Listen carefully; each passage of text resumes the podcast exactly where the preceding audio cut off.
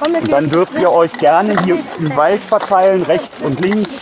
Die Kinder wuseln los. Alle sind bewaffnet mit ihren Becherlupen, also kleinen Plastikbechern mit einer Lupe als Deckel. Wenn man kleine Tierchen dort hinein tut, kann man sie beobachten, ohne dass ihnen etwas passiert. Und sie hinterher wieder freilassen. Schnell vermelden die Naturforscher die ersten Funde. Ich habe eine Ameise. Ich habe eine Spinne. Das ist eine Ameise, aber das ist keine rote Waldameise. Die sind schon richtig gewaltig groß. Ich habe eine Spinne. Du hast eine Spinne.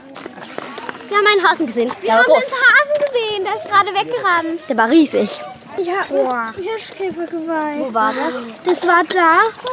Oh, war geil. War geil. Oh, Isabella hat einen Hirschkäfer geweiht.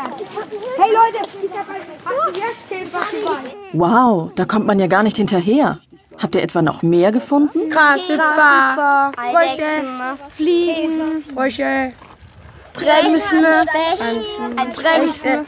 äh, Raupen, Ameisen. Ein Specht habe ich gesehen. Und eine Riesenlibelle. So, die letzten eingefangenen Käfer und Spinnen werden wieder freigelassen, die Becherlupen zurückgebracht.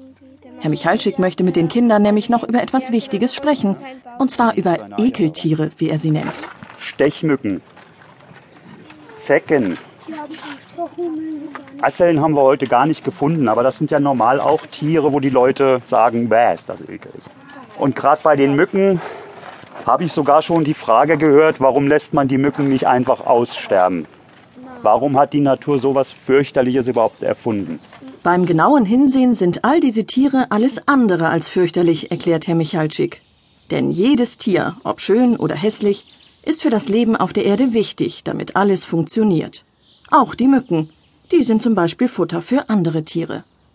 Und mit Schnecken ist das genauso. Man kann sich vor Schnecken ekeln, aber gebraucht werden sie auch. Selbst die fürchterlich glitschigen, das habe ich nämlich vorhin irgendwo gehört, Nacktschnecken, die leisten ihren Beitrag und sind wichtig. Und selbst wenn es nur wäre als Nahrung für andere Tiere. Oder die Biene. Würde sie aussterben, hätte das für viele andere Tiere und auch für uns Menschen heftige Folgen. Denn die Biene übernimmt in der Natur die wichtige Aufgabe, Blütenstaub von einer Pflanze zur anderen zu tragen. Nur so können sich viele Pflanzen, zum Beispiel Obst- und Gemüsesorten, vermehren. Das heißt, ohne Bienen, die von Blüte zu Blüte fliegen, würden diese Pflanzen aussterben. Dann würden Tiere nicht mehr genügend Futter finden und auch wir Menschen hätten irgendwann weniger zu essen. Die große Vielfalt an Tier- und Pflanzenarten ist also unglaublich wichtig. Und Moment, es gibt da noch einen Grund, warum es toll ist, dass es in Feldern, Wiesen und Wäldern so viel Leben gibt.